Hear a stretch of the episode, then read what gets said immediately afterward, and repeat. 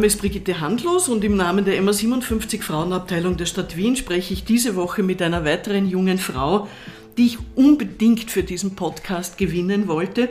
Und obwohl sie viel unterwegs ist, du bist jetzt zurück frisch aus den Niederlanden und sicher viel zu tun hat, ist sie heute da. Willkommen, Stefanie Wiedmer vom Duo Kari Kari. Hallo, ich freue mich sehr. Hallo Steffi. Obwohl ihr inzwischen sicher eine recht beachtliche Fangemeinde habt, möchte ich dich ein bisschen vorstellen. Du hm. bist in Mörbisch im Burgenland geboren? Du Nicht richtig. Es ist lustig, dass sich sowas verbreitet. Nein, ich bin ähm, in Wien geboren und komme aus einer steirischen Familie.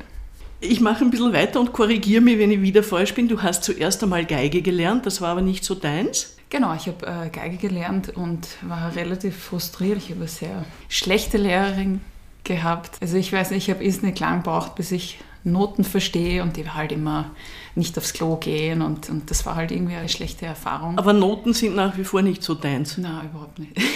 weil ich erzähle das auch deshalb, weil wenn man dich auf der Bühne erlebt hat, dann erstaunt einen, dass ein bisschen dass ein Instrument nichts für dich ist, weil mhm. du spielst Synthesizer, Schlagzeug, du singst, Didgeridoo, Maultrommel etc.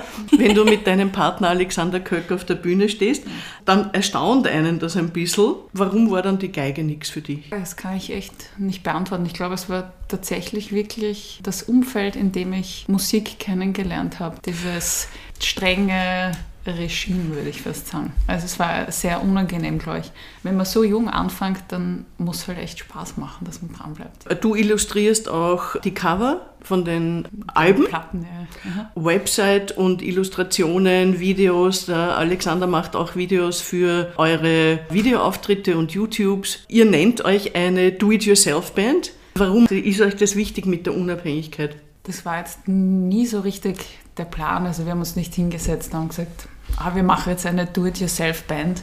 Ich glaube, das ist eher aus dem heraus, dass wir sehr genau wissen, was wir wollen und wo quasi der Kari-Kari-Weg hingeht und ein sehr, eine spezielle Vorstellung haben, wie auch eben das aussehen soll alles. Jedes Foto, jede Illustration kommt halt irgendwie aus dieser Welt. Und es ist irrsinnig schwierig, Partner zu finden, die das verstehen und da dazu passen. Also Wie würdest du diese Kari-Kari-Welt beschreiben? Ich habe euch einmal auf der Bühne gesehen mhm. und ich kann es mir ein bisschen vorstellen, aber vielleicht kannst du ein bisschen ja. äh, für Leute, die sich darunter nichts vorstellen können, erklären, wo der Weg hingeht. Es gibt ja eben diese Urban Myth, dass wir die Band nur mit dem einen Ziel gegründet haben, dass wir in einem Quentin Tarantino-Film vorkommen mit der Musik. Das war natürlich nicht so, aber es ist irgendwie einfacher, unser Genre zu erklären, ohne dass wir es jetzt in irgendwelche Schubladen stecken müssen. Es hat uns zum Beispiel mal wer bezeichnet als brachialer Country Surf Rock. Das ist halt irgendwas. Und deswegen haben wir gesagt, irgendwie ist die gemeinsame Klammer ein Tarantino-Film. Einerseits, weil es von der Stimmung halt immer in die ähnliche Richtung geht, aber andererseits auch die Arbeitsweise von Tarantino, dass es sich irgendwie aus verschiedenen Genres und äh, Zeiten sich äh, Dinge nimmt, die ihm gefallen und daraus sein eigenes macht. Und das tun wir auch. Und das wird dann meistens recht schlimm. Äh, recht schlimm, ja, bei ihm, aber mit einem Augenzwinkern. äh, zurück zu eurer Musik und eurer Karriere. Ihr seid ja zuerst einmal voll im Ausland gestartet. Mhm. Jetzt aber auch in Österreich schon sehr bekannt. Ist das was, was auf Österreich besonders zutrifft, man muss es zuerst im Ausland geschafft haben, bevor man im Inland überhaupt bemerkt wird? Wir haben einfach dann irgendwann entschieden, ah, wir machen jetzt eine Australien-Tour, weil wir wollen Australien sowieso sehen und haben dann halt eine, eine Fake-Agentur gegründet, mehr oder weniger mit einer Fake-E-Mail-Adresse und haben halt geschrieben, ah, die critically acclaimed Band Kari Kari ist gerade auf Australien-Tour und es gibt quasi noch einen Platz in ihrem Time-Schedule und und dann sind halt echt elf Konzerte entstanden dadurch. Ist eine coole Strategie eigentlich. Ja, hat super funktioniert. Und das andere war, äh, was sehr erfreulich war, dass viele Blogs irgendwie unsere Musik aufgegriffen haben.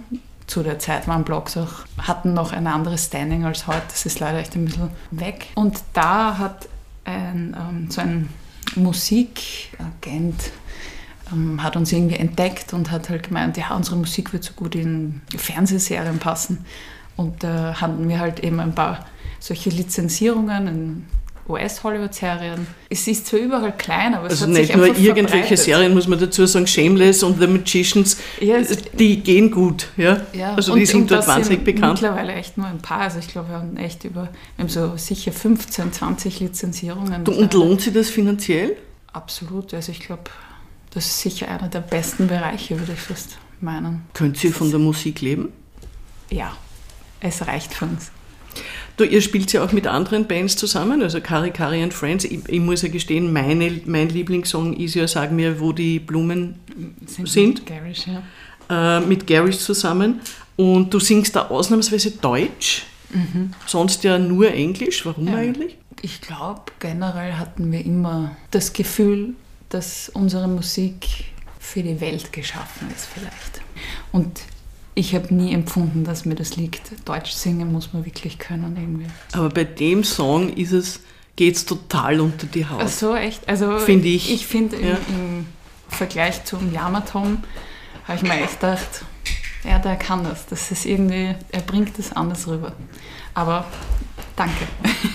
Ich will dich gleich zum Einstieg was fragen, was du vielleicht ein bisschen merkwürdig findest, aber weil es mir aufgefallen ist beim Konzert, äh, und das haben mir andere auch bestätigt, die auf mehr als einem Konzert waren, ähm, auf der Bühne spricht vor allem der Alexander Köck. Du machst die Musik und sagst eigentlich nichts. Du singst, du spielst. Nach dem Konzert sagen aber, redest du recht viel. Warum habt ihr diese Rollenverteilung? Ist es bewusst angestrebt oder entstanden oder? Das ist absolut meine Entscheidung gewesen. Also er wollte mich sehr oft dazu bringen, dass ich was sage. Aber ich fühle mich so unwohl in der Rolle, spontan etwas zu sagen. Er kann es einfach viel besser. Es ist voll seines. Er ist einfach ein, ein Showman. Und ich fühle mich da einfach nicht wohl. Somit bin ich lieber die mysteriöse, die viele Instrumente spielt. Das ist einfach ja, mein Wohlfühlbereich. Ich habe es mir eh ungefähr so vorgestellt, Ja. weil natürlich deine Ausdruckskraft kommt ja aus der Musik, aus den Instrumenten, Genau. wie du singst. Dass man Didgeridoo spielt, ist nicht sehr österreichisch. Wie kam es dazu? Wie ist das entstanden? Du warst ja mal sechs Monate in Australien, oder? Ja, genau, das ist richtig. Ja, und da habe ich einen kennengelernt, der macht Musik für so australische Dokus und spielt halt Sitar und was weiß ich. Und ich wollte mir eben einen Didgeridoo kaufen, habe halt gemeint, ob er mich irgendwie beraten kann.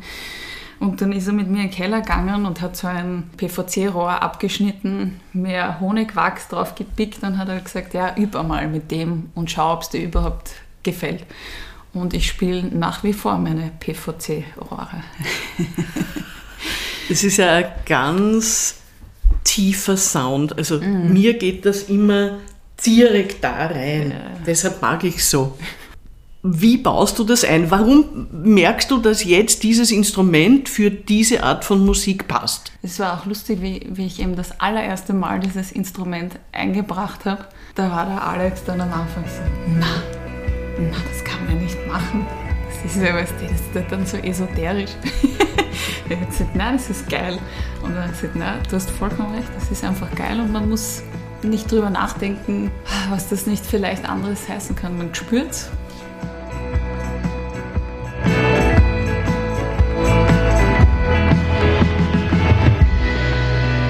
Das Musikbusiness ist sehr männlich dominiert. Also mir ist zum Beispiel aufgefallen mit Garish, wie ihr das aufgenommen habt im analogen Studio in der Celli-Mühle, nur Männer und du. Ja, Äh, warum ist das so? habe ich mich schon oft gefragt und er hat natürlich mehrere Gründe, aber es ist sicher, was ich an mir selbst beobachte, sich selbst in den Hintergrund stellen. Ein, für mich ein großer Punkt irgendwie, kann vielleicht auch eben an der Geschichte liegen, dass Frauen nie Kunst veröffentlichen durften, sondern nur quasi über männliche Synonyme oder über ihren Ehemann und so weiter, dass das irgendwie sowas ist, was in uns steckt, dass wir uns zurücknehmen eher. Das ist sicher ein Punkt. Was natürlich schön ist, dass sich da jetzt sehr viel ändert einfach, dass viele Frauen einfach ihr Instrument in die Hand nehmen und richtig geile Musik machen. Ich meine, es gibt ja im Musikbusiness ja. große Frauen, hat es immer gegeben. Hat es immer gegeben, ja? aber es war äh, Bei der bildenden Kunst ist es ganz anders. Das ist nochmal. Also da sind die Frauen zum Beispiel auch, nach dem Zweiten Weltkrieg sind die alle verschwunden, die ganzen mhm. bekannten Malerinnen, die so 1920 wirklich ja. schon einen guten Namen gehabt haben, die sind verschwunden. Was schon, glaube ich, was mit dem Kriegsgeschehen zu tun hatte, weil die waren mit anderen Dingen beschäftigt. Ich meine, natürlich gibt es im Musikgeschäft wirklich große Frauen. Absolut. Wie, wenn du dann in so einer mhm. Musiker-Männertruppe sitzt, fällt dir das auf? Wie gehst du damit um? Geht es dir da gut? Sind die Jungs okay zu dir? Absolut. Vielleicht liegt es auch an mir. Ich war immer irrsinnig burschikos. Also ich habe immer mit Burschen gespielt, wenn ich klein war. Ich wollte eigentlich eine lange Zeit Bursche sein. Wenn ich jetzt diese ganzen Entwicklungen sehe, finde ich es nicht gut, dass meine Eltern mich das extrem ausleben haben lassen und fühle mich, glaube ich, vielleicht deswegen auch wohler, wenn ich mit vielen Männern bin. Ich weiß nicht, aber es ist, ich hatte sehr wenige Erlebnisse im Musikgeschäft, wo ich mir gedacht habe, dass das halt jetzt unangenehm ist oder so. Meine Erkenntnis war, wenn jemand Arsch war zu mir, dann war er zu allen anderen von meinem Team auch Arsch. Weil generell, glaube ich, bin ich schon in einer Blase, wo alle einfach aufgeklärter sind, vorsichtiger sind und, und dem auch entgegenwirken wollen. Also ich bin jetzt nicht, arbeite jetzt nicht in der Kfz-Werkstatt, wo es einfach doch noch anders zugehen würde. um es so zu bezeichnen. Du, das Musikgeschäft ist ja schon auch sehr anstrengend. Also ich habe mhm. ja zuerst gesagt, ihr kommt gerade von einer Tournee durch die Niederlande, ihr reist sehr viel herum, äh, man tritt oft am Abend auf. Ist das prinzipiell ein Leben so, wie du es magst? Ja, also ich glaube, ich komme immer mehr drauf, dass ich mir nie etwas anderes hätte vorstellen können. Ich habe ja tatsächlich Deutsch und Geschichte studiert, Lehramt. Und es ist, glaube ich, relativ schwierig, sich da sehr kreativ auszuleben was ich von Kolleginnen höre, dass einfach mal irrsinnig eingeschränkt ist und auch die Motivation einfach verliert mit der Zeit, was irgendwie frustrierend ist. Also ich glaube, von dem Standpunkt her bin ich genau in der richtigen Welt. Ich kann genau das machen, was ich will. Ich kann Illustrationen machen, Videos. Ich bin der Regisseur von diesem ganzen Projekt und das ist schön. Du beschreibst das jetzt für dich sehr positiv, mhm. aber glaubst du, dass es Frauen schwerer haben im Musikbusiness als Männer oder umgekehrt? Natürlich haben es Frauen schwerer. Warum eigentlich? Es kann ja nicht an der Begabung liegen. Nein, überhaupt nicht. Da eine richtige Antwort zu finden, ich kann nur sagen, was man machen kann. Also es gibt zum Beispiel, was ich sehr positiv finde, dass natürlich diese Initiative bekommt natürlich jetzt auch nochmal Aufwind, dadurch, dass sich so viel tut im Musikbusiness, äh, diese Key Change Initiative, EU geförderte Initiative, die, glaube ich, vom Reeperbahn Festival geleitet wird, dass man einfach Frauen die Möglichkeit oder grundsätzlich unterrepräsentierten Gender-Identitäten die Möglichkeit gibt, bei solchen Festivals dabei zu sein und gesehen zu werden. Ich glaube einfach, dass viel zu wenige die Chance überhaupt kriegen, sich wie bei einem Reeperbahn-Festival zu präsentieren, dass viel Talent einfach verloren geht. Auch vielleicht, weil sie sich gar nicht trauen oder eben weil dieses Selbstbewusstsein fehlt, dass man gut genug ist. Ich glaube, es ist eine einfache Erklärung. Die Frauen sind nicht laut genug. Sie sind mhm. nicht so laut wie Männer. Aber das würde eigentlich jeder mit Selbstbewusstsein genau. sein. Ja, okay. ja. Mhm. Und warum das so ist, weiß ich nicht. Ja, immer eine ewig lange Unterdrückung. Was begeistert dich am meisten an dem, was du tust? Ich bin eine sehr in sich gekehrte Persönlichkeit, würde ich sagen war viel schüchterner, als ich es jetzt bin und habe in diesem Projekt neue Seiten an mir kennenlernen dürfen und habe auch immer wieder die Chance, einfach über mich hinauszuwachsen. Und das ist sehr schön. Auf der Bühne zu sein, das ist irgendwie für mich so, eine, so ein geschützter Bereich auf eine interessante Art und Weise. Es ist total interessant, dass du das sagst. ja. Weil man ja da so exposed ist. Ja, genau. Aber die Leute kommen nur daher, um dich zu sehen und deswegen kann ich genau der Mensch sein, der ich bin. So habe ich das noch nie gesehen, aber es begeistert mich. Was verbindest du mit Feminismus? Was bedeutet das für dich? Vielleicht einfach, dass ich mich in der Rolle sehe, meine Position zu nutzen, die ich jetzt habe, um den Weg für nachkommende Künstlerinnen zu ebnen vielleicht. Ja. Weil es mir schon öfter passiert ist, dass ein ein junges Mädel nach der Show zu mir kommt und sagt, ah, das findet sie so genial und einfach vielleicht eine Figur zu sein, die andere motiviert, den Weg einzuschlagen und, und an sich zu glauben. Hast du Vorbilder? Selbstverständlich. Bin großer Nora Jones-Fan immer schon gewesen. Ich liebe einfach ihre Stimme. Und seit neuestem habe ich eine riesengroße Flamme, die heißt Natalie Bergman. Also die ist ein absolutes Vorbild für mich. Die hat auch so viel Power und sehr inspirierend. Und die hat auch eine sehr orge Vorgeschichte, wieso quasi dieses Album entstanden ist und dass ich mich so verliebt habe und so. Also sehr empfehlenswert zum Anhören. Was behindert dich und was beflügelt dich? Ich glaube, was mich stoppen könnte, Musik zu machen, ist, wenn ich das Musikbusiness in meinen Kopf lasse. Was oft passiert, was wirklich immer ein psychischer Kampf ist, zum Beispiel Spotify. Du arbeitest mit einem Label zusammen, die wollen natürlich, dass du in die Listen reinkommst. Wie wir wissen, die Listen bedeuten zwar, dass man viele Hörer hat, aber nicht, dass man jetzt viele wirkliche Follower hat. Aber man denkt sich dann natürlich doch, naja, wäre schon super, wenn da reinkommt und das Label wird das ja so gern haben. Also schreibe ich einen generischen Song, damit er da reinpasst. Und ich glaube, das ist so eine Falle, in die man tappen kann, wenn man sich quasi dem anbietet und versucht, irgendwo reinzukommen. Das ist so eine Spirale, die nach unten geht, weil du einfach dann deine Integrität verlierst als Musiker und natürlich schlussendlich auch die Freude daran. Und ich glaube, wenn man das verliert, dann, dann ist einfach ein Aus. Also das ist der Kampf.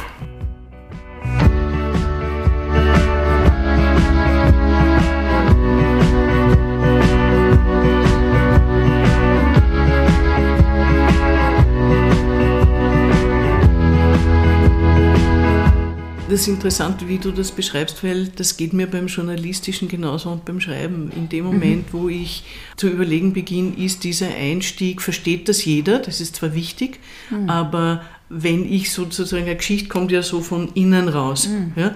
Und wenn ich dieses Innen nach außen stülpen nicht mehr spüre, dann passiert nichts in einer Geschichte, ja. weil es kann auch das Gegenüber nichts spüren. Ja. Wenn ich genau. nichts spüre, spüren die anderen auch nichts.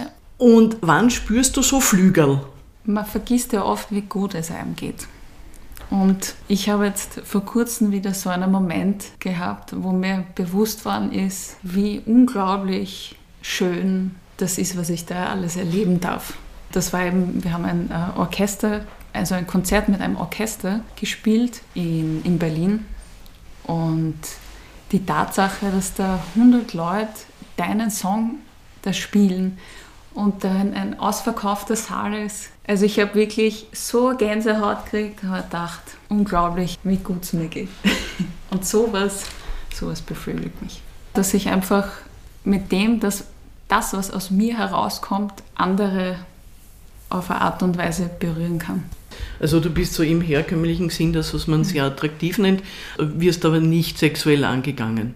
Nicht im Musikbusiness. Also es ist mir schon passiert am helllichten Tag in der U-Bahn, dass wer handgreiflich worden ist und so, so Dinge sind mir schon passiert.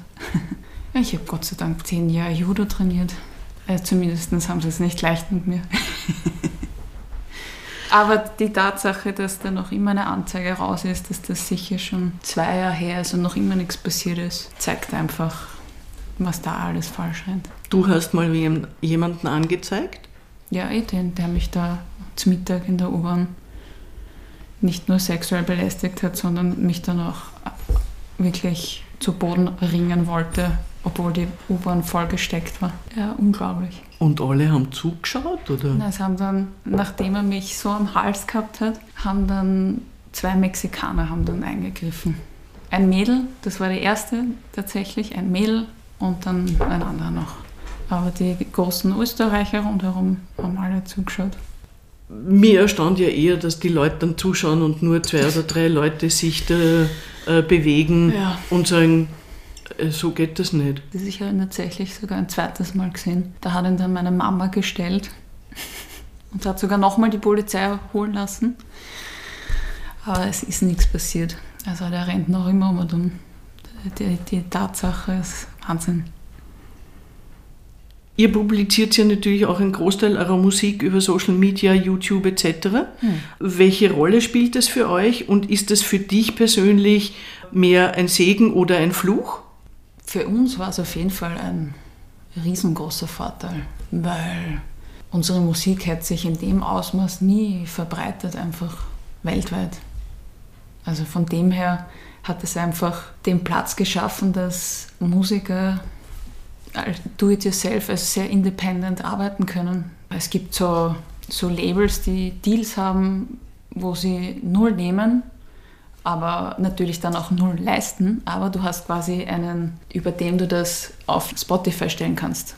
Labels haben einfach nicht mehr den Stellenwert, den sie einmal hatten, durch diese sozialen Medien und Internet. Und ja. Du hast es jetzt schon mehrfach gesagt, das ist ein großer Grad an Unabhängigkeit. Mhm. Was ist der Drawback?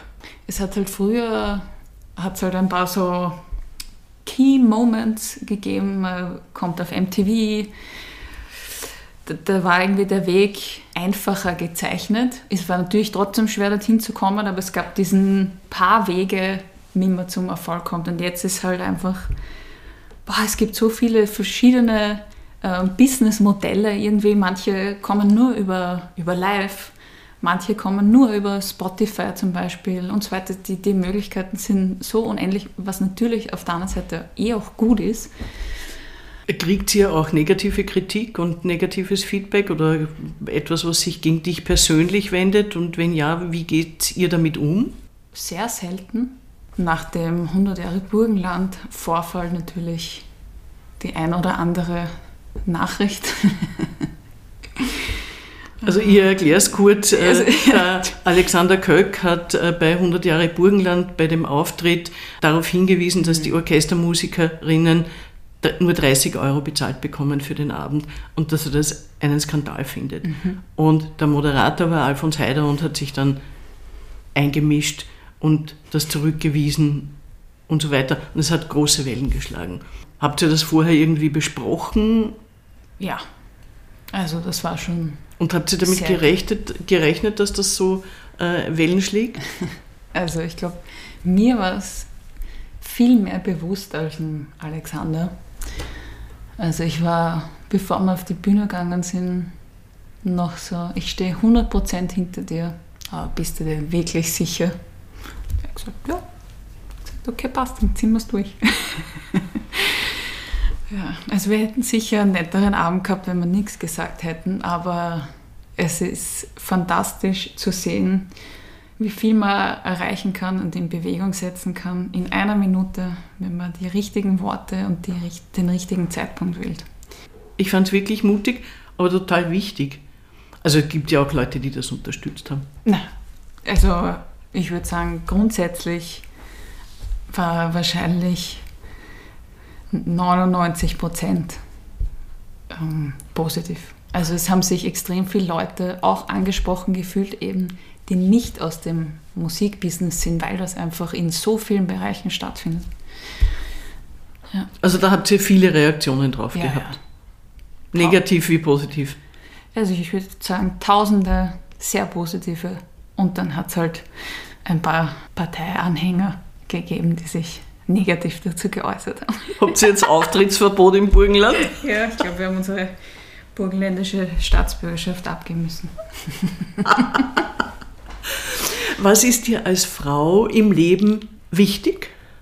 Ja, grundsätzlich ist natürlich unabhängig zu sein, meine eigenen Entscheidungen treffen zu dürfen. Oh, ich bin prinzipiell harmoniebedürftig. Und ja, Familie. Ja, ich frage dich das nämlich auch, weil wenn ich so auf die jungen Frauen schaue, Job, Kinder, Beziehung, Erfolg, Schönsein, ist alles ein bisschen viel, mhm. kommt mir vor. Äh, glaubst du, kann Frau das alles unter einen Hut kriegen? Ja, erstaunlicherweise kenne ich echt viele, die ich dafür sehr bewundere, die das par excellence meistern. Ich weiß noch nicht, wie ich das selber schaffe, aber offensichtlich geht es irgendwie. Wir sind stark genug. Noch eine Frage, die mich sehr beschäftigt, ist, dass sich der Feminismus äh, sehr stark vermischt mit anderen Themen. Klimaschutz, LGBTQ, äh, Antirassismus. Wie findest du das und setzt du dich in irgendeiner Weise mit einem dieser Themen auch besonders auseinander? Also ich glaube grundsätzlich würde mir jetzt nichts einfallen, was ich schlecht darin finden würde, weil sich das, die Themen gegenseitig befeuern einfach und, und das einfach alles brennende Themen sind, die man sich jetzt kümmern muss und also von dem her finde ich jetzt äh, nichts Schlechtes daran. Ja, natürlich beschäftigt mich Klimaschutz extrem. Ich habe in meinem Freundeskreis viele, also es ist interessant einfach zu sehen, dass sich unsere Generation so betroffen fühlt von dem oder dass wir mit dem schon so aufgewachsen sind, dass sich die Karrieren von meinen Freunden alle quasi in diese Richtung bewegen. Es ist in unseren Köpfen so verankert und das ist auch meine Hoffnung, dass auch die Generationen, die nachkommen, das einfach das alles so präsent haben und gar nicht mehr anders agieren können. Wo siehst du dich als Teil von Kari Kari in 20 Jahren? Also, wenn ich in 20 Jahren noch immer Musik machen darf und es noch immer Leute gibt, die das interessiert, dann glaube ich, bin ich ein glücklicher Mensch. Weltkarriere. Da bin ich mir ganz sicher. Vielen Dank, Stefanie Widmer von Kari Kari. Weiterhin viel Erfolg äh, dir und dem Alexander Köck mit eurer Musik. Danke Ihnen, euch fürs Zuhören. Ihr findet uns wie immer unter www.frauenfunk.at auf der Facebook-Seite der MA57 Frauen in Wien, auf der Podcast-Plattform feo.at und auf allen gängigen Ausspielkanälen für Podcasts. Danke, Steffi. Dankeschön.